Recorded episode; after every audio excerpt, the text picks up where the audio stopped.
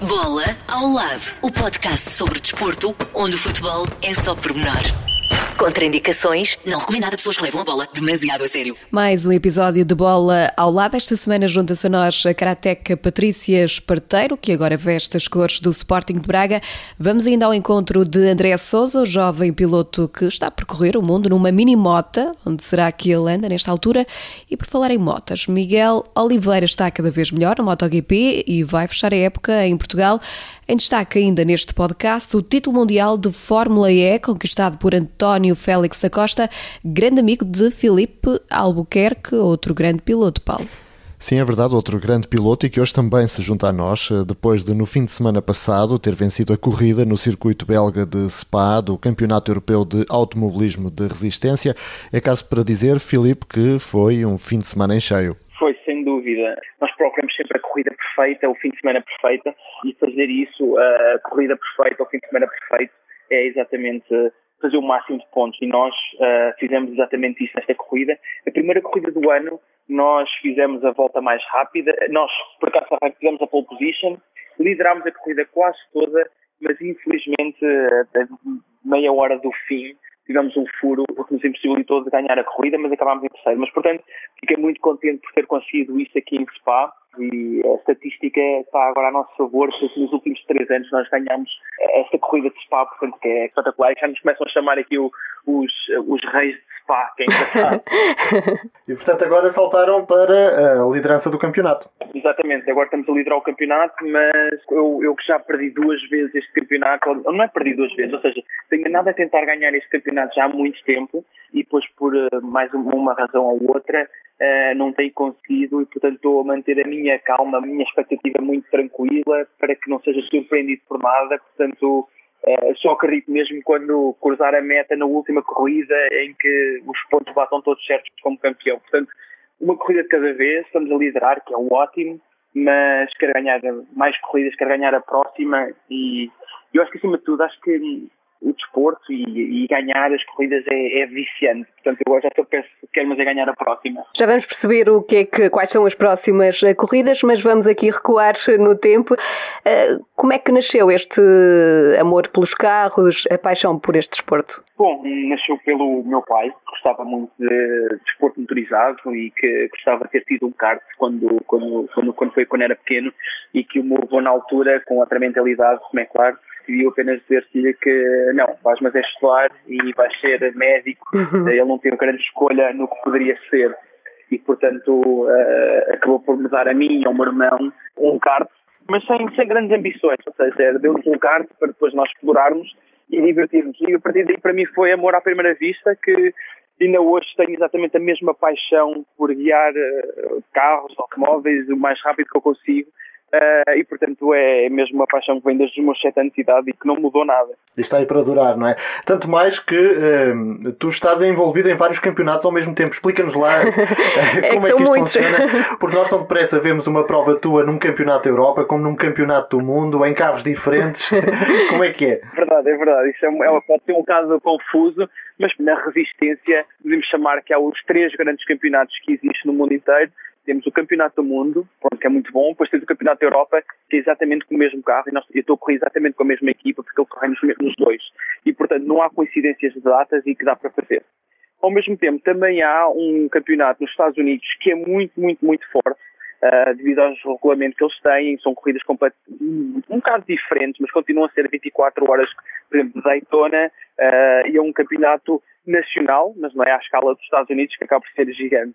Uh, e portanto sou os três melhores. E portanto as coisas foram-me levando sem querer a fazer-as todas. Ou seja, eu, eu queria muito correr nos Estados Unidos e consegui entrar numa equipa e corri, até fui colega de equipa de João Barbosa e, e, corri lá nos Estados Unidos. A partir do momento em que fiz a primeira corrida lá, fiquei apaixonado pelas corridas dos Estados Unidos. E comecei lá a fazer essas corridas. Ao mesmo tempo que, quando venho para a Europa e depois quando há estas corridas do European Le Mans Series e Campeonato do Mundo, que surgiram que, Filipe, olha, eu sei que estás a fazer o Campeonato do Mundo, mas gostava-se fazer também o Campeonato da Europa ou o Campeonato do Mundo e eu posso, mas olha, neste momento a minha prioridade é nos Estados Unidos e as que eu puder fazer faço. E portanto, como elas, nenhuma delas acabam hoje em dia por coincidir, eu faço hum. os três campeonatos e ele está pelo, pelo título em todos eles, que é, que é espetacular. Mas isso, em termos físicos, também é complicado, não é?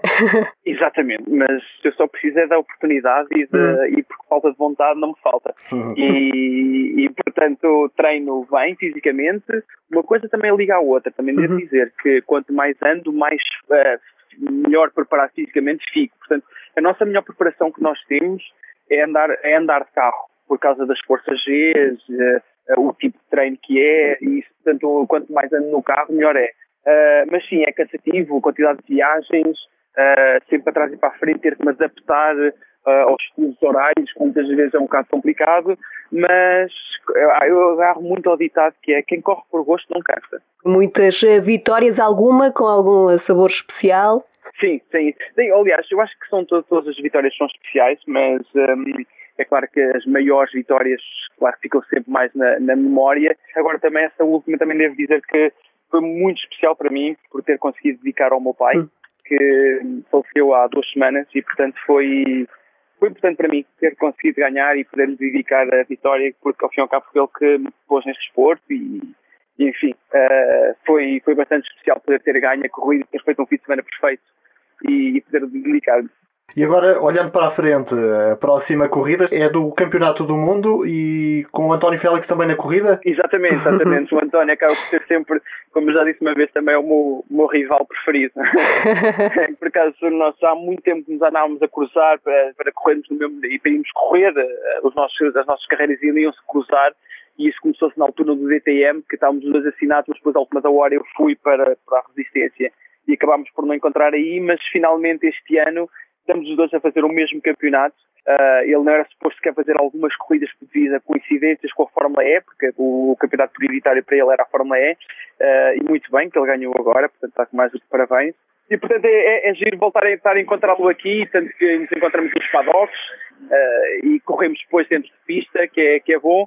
Uh, e queremos hoje claramente ganhar e, e ele é, é, um piloto muito bom e é, dos, é, é um dos meus maiores rivais neste momento. E já voltamos à conversa com Filipe Albuquerque, tempo agora para recordar o título de António Félix da Costa, sagrou-se campeão mundial de Fórmula E para carros elétricos, um título conquistado em Berlim a duas provas do fim do campeonato. O piloto português fala num título especial depois de alguns momentos complicados ao longo da carreira. Neste momento é só é só difícil assimilar tudo tudo o que acabou de acontecer, mas não só não só pelo pelo agora, pelo momento em si, mas por todos os momentos difíceis que, que tive ao longo do caminho que quase nos fizeram desistir, que muita gente duvidou, exceto o círculo pequeno fechado à minha volta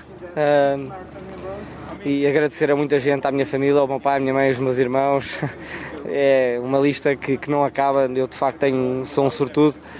E, e, depois agradecer a muita gente que também, fora do círculo, mas que me ajudou muito na minha carreira, nas, nas, nas fórmulas e até chegar à porta da Fórmula 1, essa rejeição que me foi muito, muito complicada na altura de gerir e que e que hoje, não estando na Fórmula 1, este é o campeonato mais, mais alto que se pode ter no desporto uh, automóvel. Por isso, ser campeão aqui contra vários pilotos que vêm da Fórmula 1, contra duplos campeões da Fórmula E, contra outros campeões da Fórmula E, é incrível e, e por isso agradecer a, a, toda a gente em casa, a todos os portugueses todos que não tenho palavras.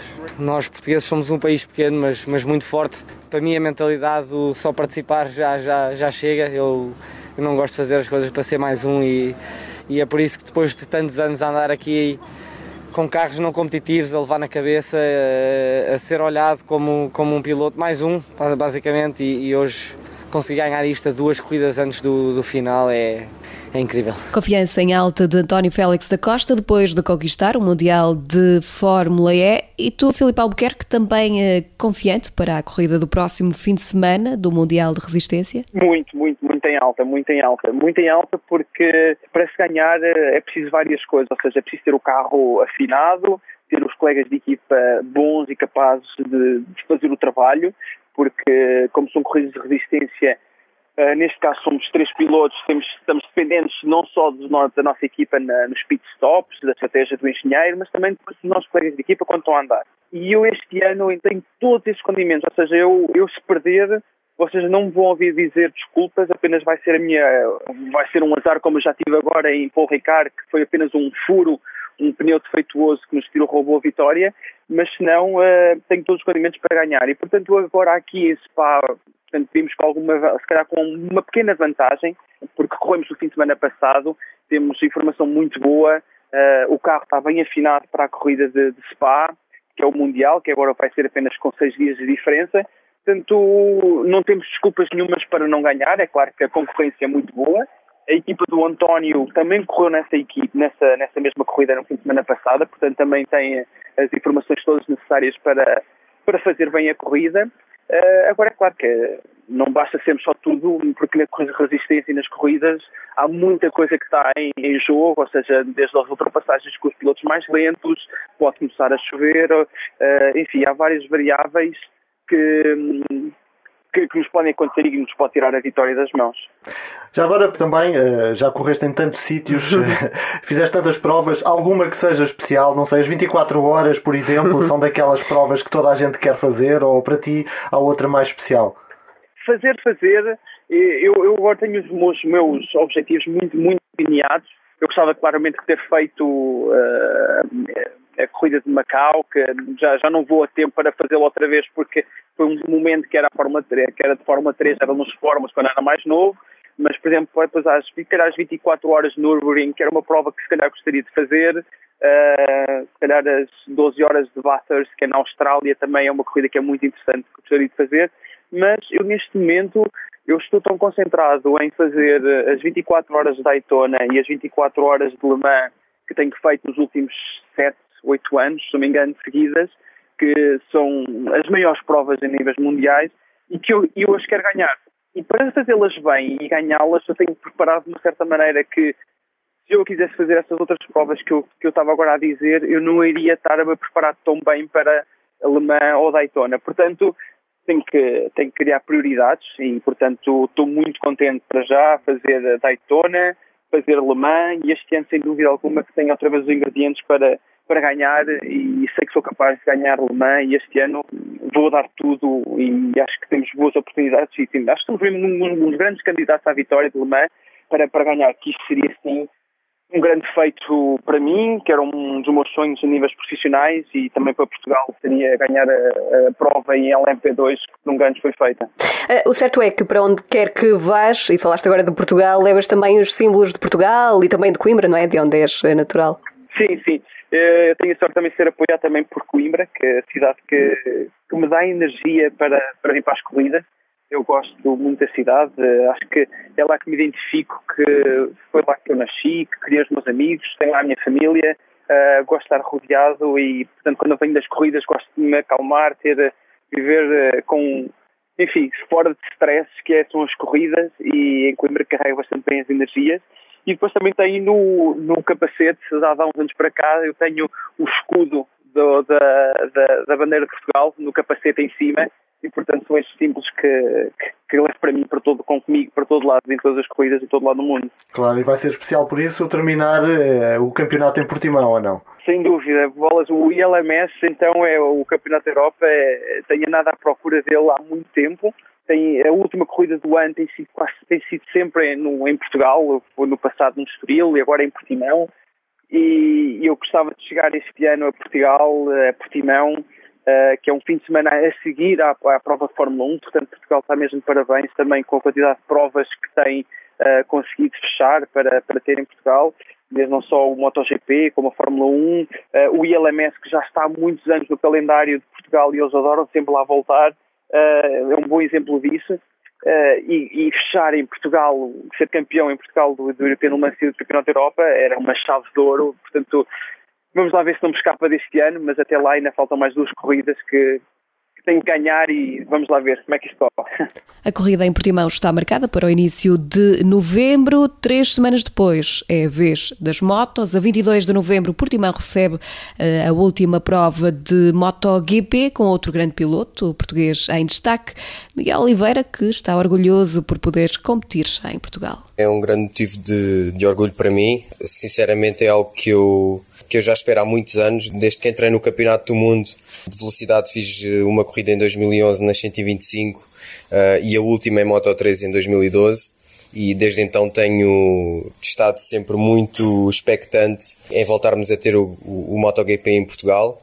O facto de do MotoGP voltar neste ano representa muito. Eu sendo o único português em prova na categoria rainha é, é um motivo de, de extra motivação para, para fazer uma, uma boa prova.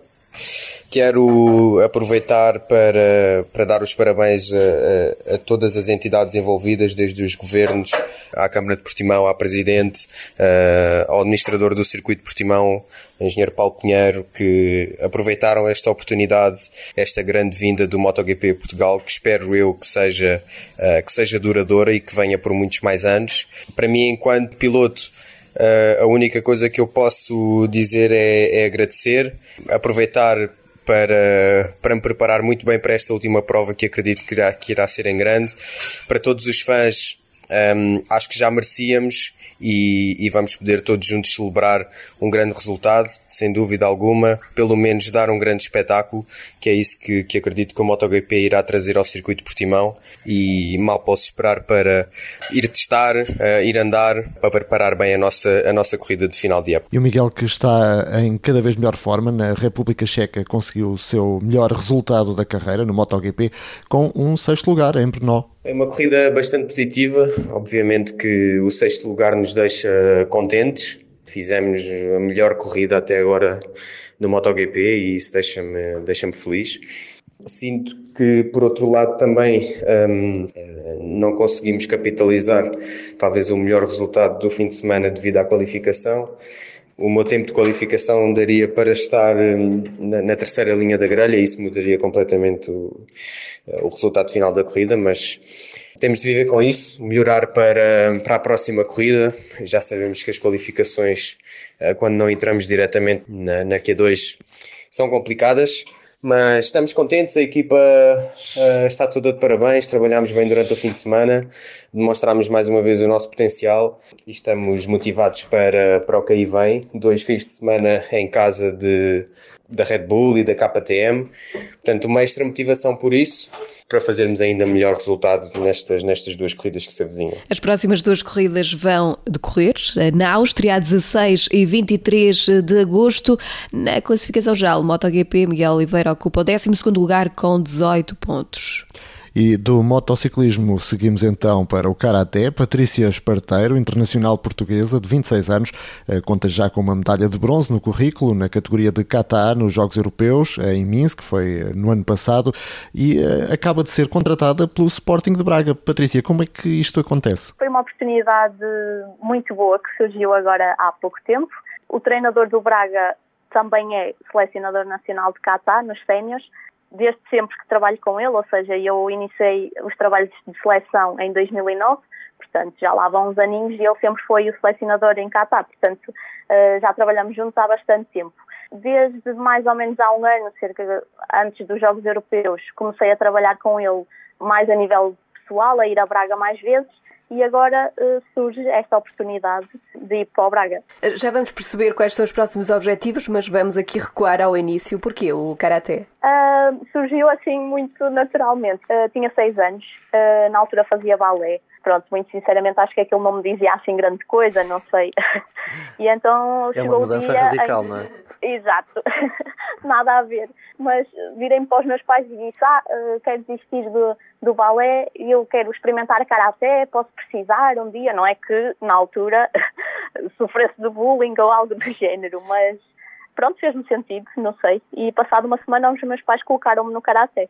E foi logo um amor à primeira vista? Ou primeiro contacto? Foi. Quer dizer, no caso do Qatar não há propriamente contacto, não é? Já vou pedir que nos explique como é que é exatamente esta modalidade, mas uh, quando experimentou achou que era isto que queria fazer? na altura pareceu-me super engraçado e gostava da disciplina e pronto, gostava mesmo.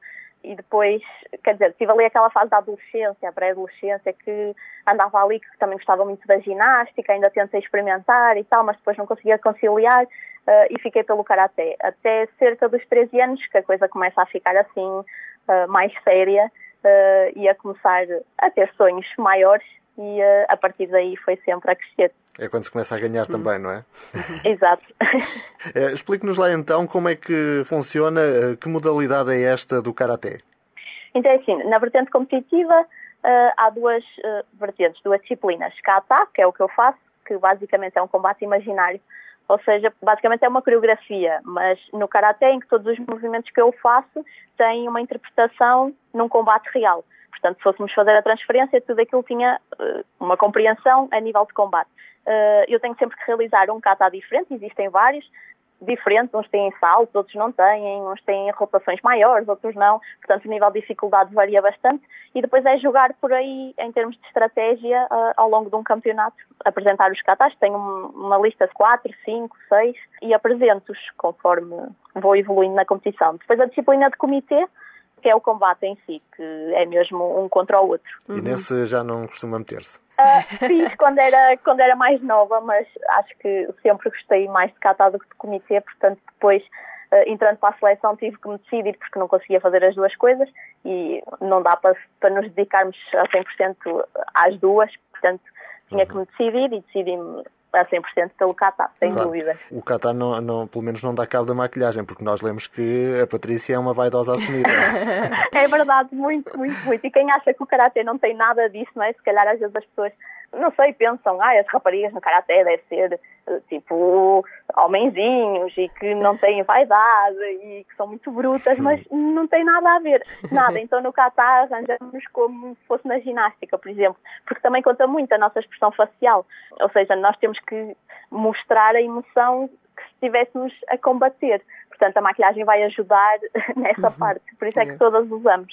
No ano passado, uma medalha de bronze nos Jogos Europeus, eh, em Minsk, foi a, mais, a conquista mais saborosa até agora ou que outros momentos recorda? Foi, foi sem dúvida que teve um sabor completamente especial. Primeiro foi, foi a primeira medalha que o Karaté, a modalidade, teve no seio olímpico. Nunca tínhamos, tínhamos tido a oportunidade de ir com um atleta em comitê um, aos Jogos Europeus anteriores, em Baku, que não conseguiu medalha, portanto a minha foi a primeira e teve um sabor muito, muito, muito especial. Nesses europeus também eh, foi na, na cerimónia de encerramento a porta-estandarte, não é? Também teve um, um, um, significado especial. Sim, porque eu não estava nada à espera quando me foi feito o convite. Sempre vi até uma Monteiro e assim a serem porta-estandartes. Nunca na minha vida imaginei que um dia poderia ser eu também.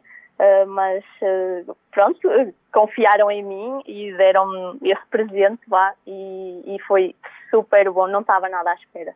Foi mais uma medalha, quase, não é? Exato, foi quase. Fazemos agora uma pausa nesta conversa com a Patrícia Esparteiro para acompanhar a viagem do André Souza numa mini moto. A aventura começou há um mês, Catarina. Partiste há hum, precisamente um mês eh, de, de Portugal. Como é que tem corrido a viagem, sendo que houve alguns percalços pelo caminho, certo? Exatamente. Eu saí do Mónaco em direção à Itália e foi aí que, que, tive um acidente em que um carro, no meio dos Alpes, em que a caminho de Sospel, que é uma cidadezinha dos Alpes, uh, um carro embateu na minha traseira, fez-me a moto toda, eu caí, andei 10 metros no, pelo chão, uh, uma das pernas ficou debaixo da moto e o meu joelho ficou, uh, por causa do alcatrão, foi até ao osso, desgastou-se até ao osso, ficou com o alcatrão agarrado, e aleijei-me um bocadinho. Eu comecei aos gritos a ver se alguém ajudava e depois, eu acredito que tenha sido cerca de um minuto ou algo do género, eh, veio eh, um senhor, eh, os senhores que iam a passar, dois motares, carros, parou toda a gente e vieram-me tirar a moto de cima, tudo, e o veículo que me bateu fugiu. É uhum. o pior da história é que bateu, não deu qualquer apoio até termos de saúde, não é? Um, um motar ali estendido no chão depois de um acidente, pois. nem um, um, apoio deu e, e fugiu. Ficou, ainda assim tiveste ajuda, uh, não é? Mais, mais tarde. Sim, e veio imediatamente ambulâncias, polícia, tudo. Não há rastro de, do veículo que me embateu, que também é, não é agradável, não é? Mas uh, depois a comunidade portuguesa, eu fui para a cidade de Menton, em França, que é na costa mesmo, fronteira com Itália, foi brutalmente incrível. Uh, receberam-me um restaurante português, dava-me as refeições gratuitas todos os dias. O ACP ofereceu-me a estadia num hotel enquanto a moto era consertada. A Onda Portugal, que é patrocinadora, uh, ofereceu o concerto. Tive somente três dias e a moto ficou uh, pronta. E segui logo em direção à Itália, a Turim e depois vim ter com, com um amigo meu que fez que encontramos, isto é que é incrível, Hum. sete vezes em, em sete cidades diferentes na minha última viagem na América do Sul, que é um professor universitário de 34 anos, italiano, que trabalha na Universidade de Madrid. Ele trabalha em Madrid, mas é aqui de Bolonha. Então ele convidou-me, André, tens de vir cá, tens de vir jantar comigo. E eu fiz 350 quilómetros porque ele no dia seguinte ia apanhar o voo para Madrid, eu queria visitá-lo. E vim visitá-lo e estou ainda neste momento aqui numa quinta que ele tem, que era um antigo convento, super agradável. E amanhã sigo em direção à Suíça. Não consigo chegar num dia, que estou a cerca de 600 quilómetros de, de, de Martigny, de Lausanne, que será a primeira região que eu irei passar.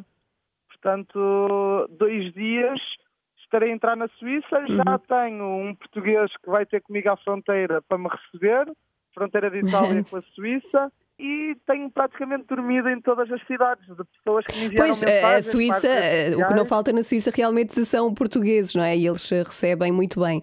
Exatamente, e todas as cidades praticamente já têm alguém para me receber, pelo menos da Zona Oeste, que vai ser a primeira, e que viram pela, pelo Instagram, pelo Ride at Monkey, eh, vão enviam mensagem, olha André, eu sou da cidade tal, se quiseres tens aqui dormido e recebemos-te. E é incrível este, até eu sem pedir, que é uma coisa incrível oferecerem e quererem conhecer e quererem que eu os vá visitar, espetacular. Uhum.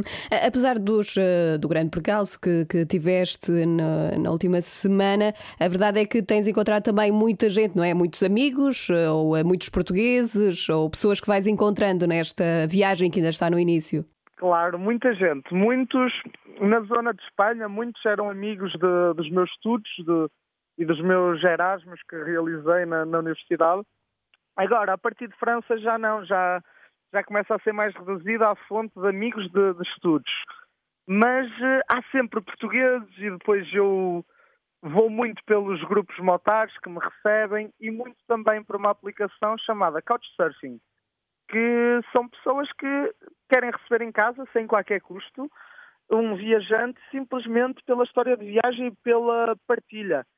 Não é como um hotel que é vou dormir e saio à hora que quero, não, há partilha, jantamos juntos, vai mostrar a cidade. O objetivo é eu dar um bocadinho da minha cultura e a pessoa que me recebe dar um bocadinho da dela. E é o que eu digo, é o que eu mais gosto, é esta, esta partilha pessoal, é o que me faz sempre viajar e, e conhecer. Muito bem, a próxima paragem, disseste, é a Suíça, depois quais são os próximos eh, países para onde vais eh, passar?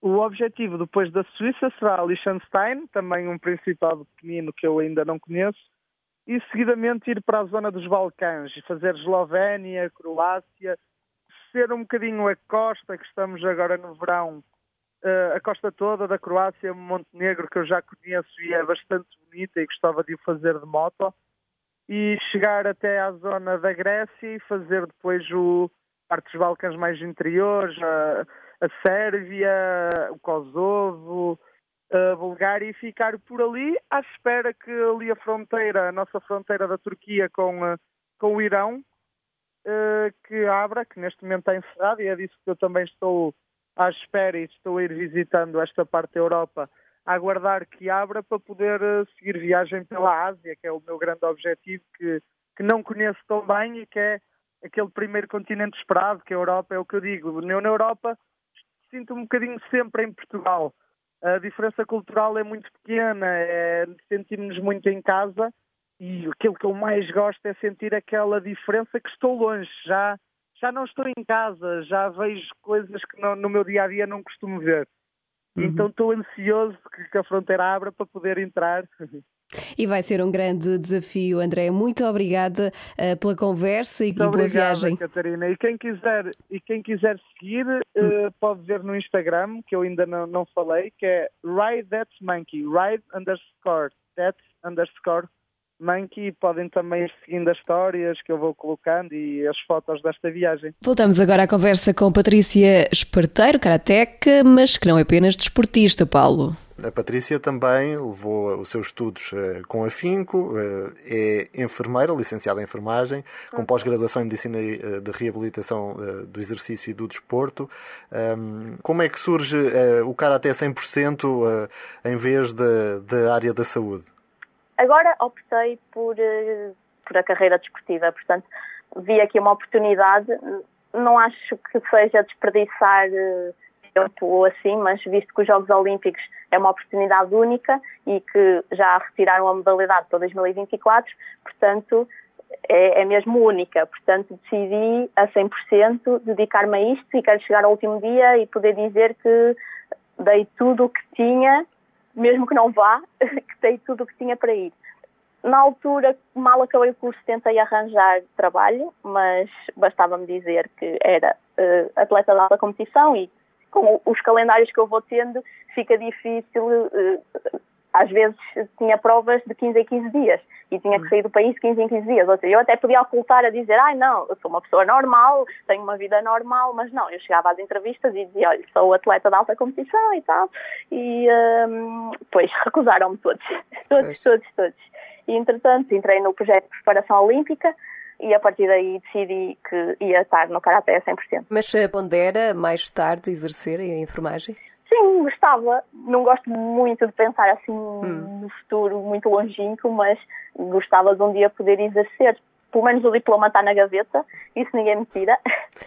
E, uh, e tenho noção que também era uma boa enfermeira durante os estágios e assim também tenho noção dessa minha qualidade portanto, quem sabe um dia acho que poderei exercer. Aliás, os enfermeiros eh, estão ainda na linha da frente, uma luta complicada contra a Covid-19. Eh, como é que foi esta altura de, de pandemia e de confinamento para a Patrícia? É sim, por incrível que pareça, foi super positiva. Um, eu já estava a chegar, ou seja, eu tinha um torneio de qualificação em maio deste ano, uh, portanto já estava a chegar àquela altura, março, que já via que faltava super pouco tempo para o meu grande objetivo nesta época e eu normalmente chegando perto começo a pensar, ai, precisava de mais seis meses de preparação.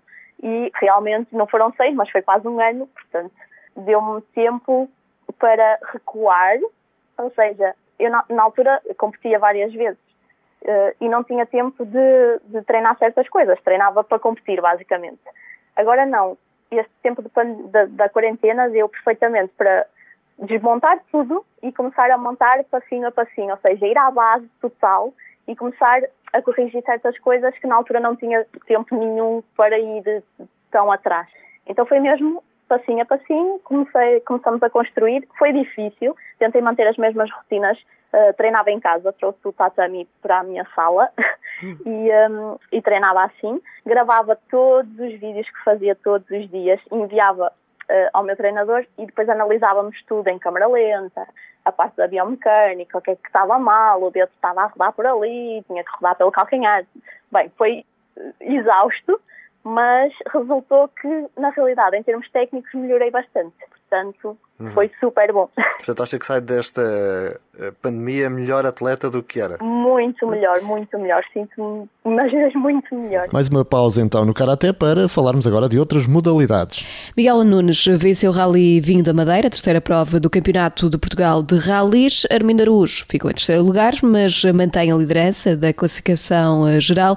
A próxima prova do campeonato é o Rally Alto Tâmega, 29 e 30 de agosto. O ciclista Rui Costa Costa fechou a volta à Polónia na décima posição. Em França, João Almeida ganhou a classificação da juventude e foi sétimo na geral do Tour de l'Ain, a corrida de classe 2.1. Em Espanha, Tiago Ferreira, em dupla com o holandês Hans Becken, venceu a Colina Triste, corrida do BTT por etapas, da classe 2 da UCI. Por cá, a próxima competição do ciclismo é o Campeonato Nacional de Estrada e vai decorrer entre sexta-feira e domingo em Paredes. O passado fim de semana ficou ainda marcado pelos campeonatos de atletismo com algumas marcas, Sandra Braga Fernandes. Oriel Dongmo esteve em destaque no lançamento do peso. A atleta do Sporting lançou o peso 19 metros e 53 centímetros, um novo recorde nacional. Outro recorde, mas de sub-23, foi obtido na prova de salto em altura. Gerson Baldé, do Benfica, saltou 2 metros e 23, marca que é recorde dos campeonatos de Portugal. Tiago Pereira, do Sporting, sagrou-se campeão de Portugal do triplo salto, com a marca de 16 metros e 94. Do atletismo, seguimos para a canoagem. O João Ribeiro conquistou os títulos nacionais de velocidade em K1 200 e 500 metros. Fernando Pimenta revalidou o título nos 1000 metros. No setor feminino, Francisca Laia revalidou o título de K1 200 metros. Joana Vasconcelos impôs-se nos 500 metros. Os nacionais de canoagem decorreram no Centro de Alto Rendimento Montemoro Velho. Quanto ao futebol feminino, Destaque para Cláudia Neto. Assinou o contrato com a Fiorentina até 2022. A jogadora portuguesa, capitã da seleção nacional, muda-se para a Itália aos 32 anos. Esteve as três últimas épocas na Alemanha ao serviço do Wolfsburgo. Conquistou três edições da Bundesliga e outras tantas da Taça da Alemanha.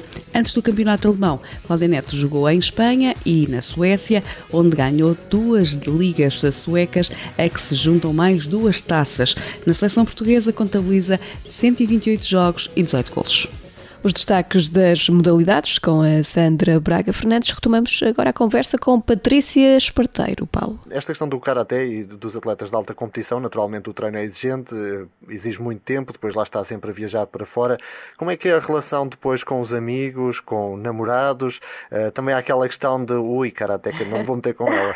Pode ser perigoso. Pois, é uma bela questão. É assim, em termos de amigos, eh, sinceramente tenho aqueles do Karaté, não é, por assim dizer.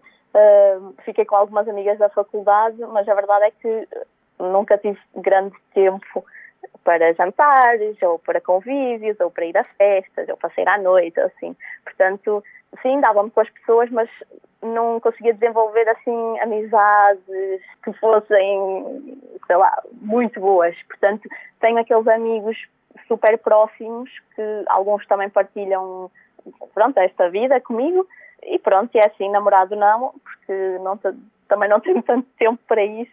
Talvez também fiquem um pouco intimidados, Talvez, mas pronto, ando focada noutras coisas. Claro. Quem sabe um dia destes aparece alguém para partilhar uma francinha, não é? Exato. Para uma atleta de alta competição, ter como comida favorita a francinha... Tem energia, precisa de energia. Mas por acaso nem é. Não? Várias coisas, porque eu adoro comer. Hum. E eu, na altura, quando me fizeram essa pergunta, eu disse: eu não consigo escolher só um.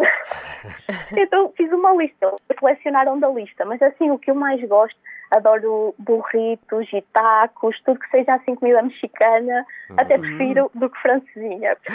Mas adoro comer, adoro. E é, é, é das coisas que eu sei que como atleta que fraquejo assim um pouco, no resto sou super organizada, muito cumpridora, agora a alimentação é assim a parte mais difícil. Uhum. É um incentivo extra depois para treinar mais também, não é? Pois. E fica cheia de energia. Sim, sim, mas por exemplo agora estou dieta não, e custa um bocadinho. O certo é que agora também já está focada, não é, nos próximos, nas próximas provas, incluindo também a qualificação para os Jogos Olímpicos. Ah, como é que está essa energia?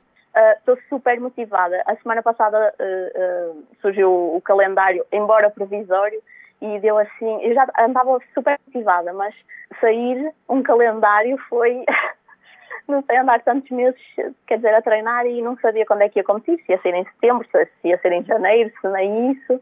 E assim, sair um calendário, ainda fiquei muito mais motivada. Ainda por cima, a primeira prova é logo em Portugal, que eu não estava nada à espera. Uhum.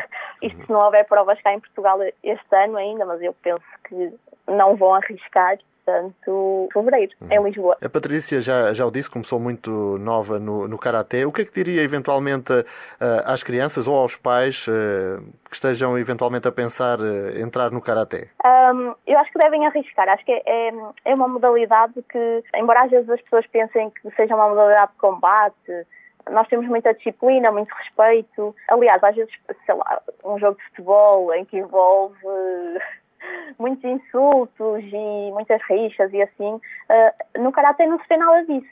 Somos muito cumpridores, respeitamos o outro, um, não há aquela cena dos pais uh, quererem mandar em tudo e mandar bocas e não sei o quê. Portanto, eu acho que mesmo para autocontrolo, uh, para além de ser também uma modalidade que trabalha muito questões de coordenação e assim, e para as crianças acho que é muito bom, porque ensinamos certas coisas que não é só karaté. E eu acho que o convívio que se tem, os colegas de treino, tudo, acho que é muito bom. Pelo menos eu sempre gostei. acho que devem arriscar, levar os filhos a experimentar um dia. Acho que sim. A Patrícia tem alguma superstição? Algum amuleto? Ai, sou muito supersticiosa, sim. muito, muito, muito. Levo imensos amuletos, ferraduras, uh, sei lá, imensa coisa. Às vezes levo mesmo um saquinho cheio de amuletos, o terço, tudo. Também sou muito religiosa, portanto. Um, tenho uma colega minha de seleção, que é a Mariana Belo, que também é assim como eu, e nós fazemos cá a equipa, as duas. E então levamos as duas, às vezes ela até leva um pacote sal para andarmos a tirar sal. Somos assim, temos assim, assim nos, nos momentos mais estranhos em que alguns colegas ficam assim a olhar para nós tipo, ai, o que é que vocês estão a fazer? nós somos, pá, se não fizermos aquilo ficamos sempre naquela, e, e não fizemos. Será que foi aquilo? Então assim... É o ritual. Exato rezamos também, tudo, tudo assim. Pronto, somos assim muito, muito supersticiosas. E para concluir, as viagens são outra das partes boas de, de, da competição, da alta competição, não é? É verdade, eu acho que é, tirando a parte de competir em si, é o que eu mais gosto de fazer, uh, é a parte de viajar. Adoro viajar, adoro conhecer culturas, religiões, outras pessoas, outras histórias. Um, e é super engraçado porque, quer dizer, acabamos por, por conhecer tantas outras coisas, acabamos por ter uma mente muito mais aberta e conheço, tenho feito muitos amigos por todo o mundo, uh, tem sido muito bom porque depois às vezes até nos juntamos e uh, às vezes tem um campeonato e acabo por ficar lá mais tempo para conhecer a cidade e assim, portanto é das partes que eu mais, mais gosto, é viajar. E a confirmar-se eh, a qualificação da Patrícia para os Jogos Olímpicos, eh, podemos aqui, não digo prometer uma medalha, mas uma luta por uma medalha, eventualmente? Eu acho que o mais difícil vai ser qualificar-me, porque somos apenas 10 em cada categoria, ou seja, na minha categoria somos só 10 do mundo inteiro em que vamos. Portanto, eu acho que isso é o mais difícil. Depois de lá estar, hum. acho que não há limites para sonhar estou uh, focada na qualificação, mas se acontecer, eu acho que vou querer muito uma boa prestação. E se acontecer, como é que vai festejar? Esse dia vai ser a loucura. ah, sim, sem dúvida. Por acaso, uma das coisas que gosto é visualizar uh, coisas boas, sei lá, vitórias e assim, e trabalho muito a parte mental e por acaso, pronto, tenho muito esse costume, não sei, de, antes de acontecer, começar a visualizar as coisas para se acontecerem. Para atrair também a energia ter, positiva. Ter, exatamente, a lei da atração. Também sou muito a favor. já, já, tinha, já se tinha visualizado com a camisola do Sporting de Braga vestida ou imaginava-se com outras cores? Por acaso já tinha posto, às vezes na brincadeira, ou com os meus pais e assim, a dizer, ah, um dia vou ser contratada por um clube e tal. Hum. Mas porque não é normal eh, na nossa modalidade isso acontecer nada, porque eu sou apenas a segunda atleta, eh, basicamente, a ter um contrato com um clube. O primeiro, acho que foi há cerca de um ano, mais ou menos, ou, ou, ou algo assim, e eu sou, sou, a segunda atleta a poder dizer que sou contratada, portanto, não há o costume disso, mas às vezes eu brincava com a situação e, ai, vão-me contratar e não sei o quê, é um clube de futebol e tal. Pronto, acabou por acontecer, portanto... Muito bem, Patrícia, foi um enorme gosto tê-la connosco. Vamos ficar a torcer para, para vê-la nos Jogos Olímpicos. Obrigada pelo convite. E depois uma medalha, quem sabe? Não é? Quem sabe? Claro. Obrigada eu. E depois desta bela conversa com a Patrícia, vamos fechar com o nosso habitual Momento Fair Play, para terminar pela positiva. Momento Fair Play, o espaço mais fofinho deste podcast. E Alex Teles é o protagonista desta semana. Jogador do Futebol Clube do Porto participou como voluntário no atendimento realizado pela Legião da Boa Vontade, no Porto. Ofereceu ajuda alimentar a famílias em eh, dificuldades económicas. Alex Teles, que participou como voluntário no atendimento aos, eh, às famílias que são apoiadas pela Legião da Boa Vontade, uma ação que surpreendeu essas famílias, eh, que tiveram-se a oportunidade de falar e tirar fotografias com o craque do Futebol Clube do Porto. Alex Teles, que já tinha participado participado noutras ações da Legião da Boa Vontade, eh, a Legião que também faz notar que são cada vez mais, nesta altura, os pedidos de ajuda que ali chegam diariamente. Fica então registado o nosso momento uh, Fair Play. Até para a semana. Até para a semana. Bola ao lado, o podcast sobre desporto, onde o futebol é só pormenor. Contraindicações, não recomendado a pessoas que levam a bola demasiado a sério.